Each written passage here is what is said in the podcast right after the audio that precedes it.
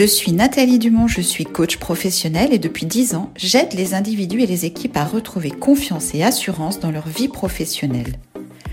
Mais qu'est-ce que la confiance en soi et comment se construit-elle? Avec des briques de confiance intrinsèques, nos forces et nos talents naturels, ou bien avec les briques que l'on ajoute au fur et à mesure de nos expériences et de notre développement personnel? Parce que je crois dans la force de l'expérience qui transforme, avec Fortitude Podcast, je vous propose dans chaque épisode de poser une petite brique de confiance. Grâce à l'expérience, un sujet, un outil, une action. Et aujourd'hui, une petite brique sur la capacité à s'affirmer, sur la capacité à oser dire, à oser demander, à oser prendre sa place, qui est une manifestation de la confiance en soi. Tout comme, à l'inverse, la difficulté à s'affirmer est la manifestation d'un manque de confiance en soi. Pas forcément tout le temps, ni sur tous les sujets, mais souvent, la difficulté à s'affirmer est le résultat d'une boucle infernale de croyances limitantes. Des croyances limitantes au sujet de moi-même, en mode je ne suis pas suffisamment importante pour m'exprimer, ou de toute façon personne ne s'intéresse à ce que je pense. Ou bien des croyances limitantes au sujet de ma relation avec les autres. Si je dis vraiment ce que je pense, il va se vexer, ou bien il va moins m'aimer. Ou bien, si j'ose dire ce que je pense, si j'ose dire ce que je veux, ça risque de créer des conflits. Et puis même, il y a des croyances limitantes au, sujet de l'affirmation de soi en tant que telle. C'est confondre par exemple l'affirmation de soi avec le fait d'être autoritaire, péremptoire, ou de vouloir écraser les autres. Eh bien non.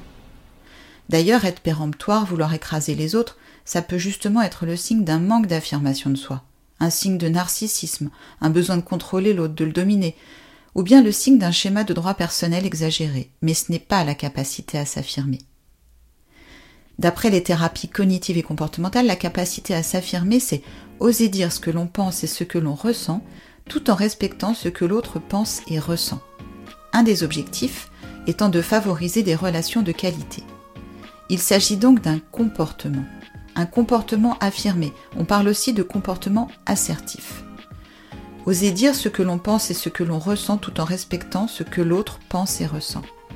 Il s'agit d'un comportement et non pas d'une qualité de la personne.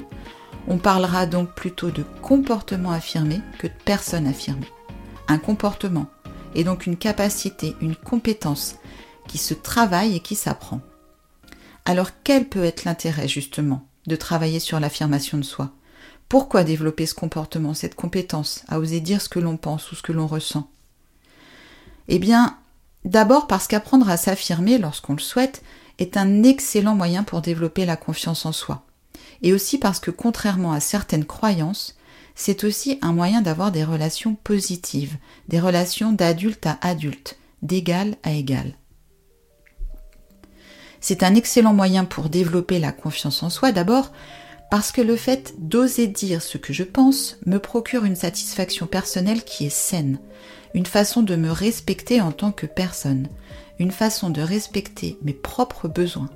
Savoir m'affirmer, c'est savoir écouter mes propres besoins et puis les respecter. À l'inverse, moins j'ose m'affirmer, plus je nourris une forme d'insatisfaction vis-à-vis de moi-même. Je suis nul, c'est de ma faute, j'aurais dû dire que j'étais pas d'accord, j'aurais dû donner mon avis. Et donc, plus je nourris la boucle du manque d'estime de soi.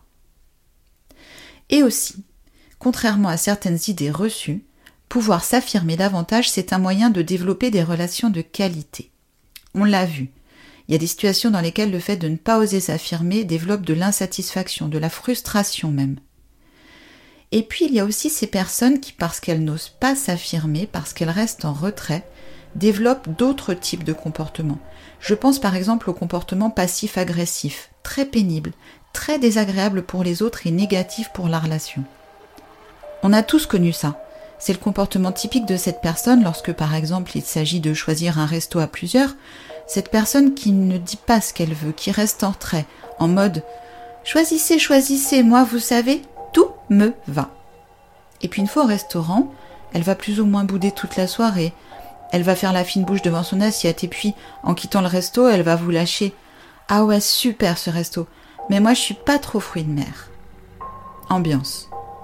Petite illustration de comportement passif-agressif caractéristique d'un manque d'affirmation de soi. Alors que la capacité à s'affirmer, c'est oser dire ce que l'on pense et ce que l'on ressent, tout en respectant ce que l'autre pense et ressent. D'une certaine façon, la capacité à s'affirmer, c'est savoir prendre sa place. Une de mes enseignantes à l'école française de yoga parlait souvent de prendre sa place en tant que professeur de yoga. Elle disait prendre sa place, rien que sa place, mais toute sa place. Alors comment développer l'affirmation de soi, l'assertivité? Comment s'y prendre? Avec quelle méthode? Eh bien une façon de prendre sa place, c'est oser dire ce que l'on souhaite. On parle souvent d'apprendre à dire non pour s'affirmer davantage. Eh bien nous verrons qu'une façon de dire non sera de dire voilà ce que je souhaite. Dire ce que je souhaite et non pas ce que je ne souhaite pas. À la fin, ça revient au même, mais on aime mieux. Et c'est ce que je vous propose dans cet épisode des petites briques de confiance, un sujet, un outil, une action. Sur le sujet de l'affirmation de soi, je vous propose un outil, savoir exprimer une demande, et une action, préparer une demande que vous souhaitez exprimer. Je vous raconte l'histoire d'Antoine. Antoine qui ne s'appelle pas du tout Antoine d'ailleurs. Antoine a commencé un coaching pour travailler sur la confiance en soi. Il y a quelques jours, il arrive un peu angoissé parce qu'il s'apprête à partir en vacances et que lorsqu'il s'est absenté les fois précédentes, sa responsable a pris des décisions concernant son équipe, par exemple affecter un collaborateur sur une autre équipe, un scénario qui s'est déjà reproduit plusieurs fois. Antoine travaille dans un département de relations clients où le fait de changer un collaborateur d'une équipe à l'autre est assez fréquent selon l'évolution du plan de charge. Mais bien sûr, Antoine tient à avoir son mot à dire. Alors je le questionne. Très bien, Antoine, alors que comptes-tu faire dans cette situation? Je ne sais pas, je ne vois pas, mais je suis quand même inquiet. Et comment as-tu réagi les fois précédentes lorsqu'il y a eu des changements pendant ton absence? J'ai pas pu faire grand chose. J'ai juste dit que c'était pas très grave, mais que j'aurais bien aimé donner mon avis quand même. J'ai un peu l'impression que ça se passe dans mon dos, c'est pas normal. Très bien. Alors que comptes-tu faire cette fois-ci? Et en travaillant ensemble, en cheminant ensemble, Antoine a décidé de parler à sa responsable avant de partir en congé. On a préparé un peu et puis il lui a simplement dit S'il y a des décisions à prendre concernant mon équipe, je souhaiterais que tu attendes mon retour. Antoine est parti en congé il n'y a pas eu de changement dans son équipe pendant son absence. L'exemple est simple mais très représentatif et finalement assez facile à mettre en application. Alors un outil et une action. L'outil, c'est savoir exprimer une demande. Pour dire ce que l'on souhaite, l'outil qui fonctionne vraiment bien, c'est la formulation de la demande selon l'approche de la CNV, la communication non violente. Et la demande en CNV doit respecter plusieurs critères. Elle doit être formulée positivement, ce que je souhaite et non pas ce que je ne souhaite pas.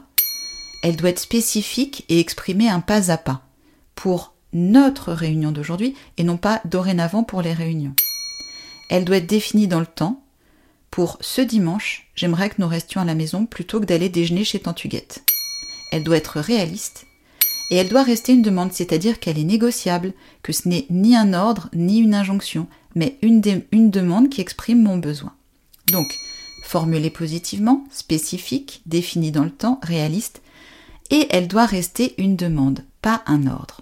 J'ajouterai aussi qu'elle doit utiliser des verbes qui expriment clairement une demande. Je souhaite ou je souhaiterais, j'ai envie, je te demande, je voudrais.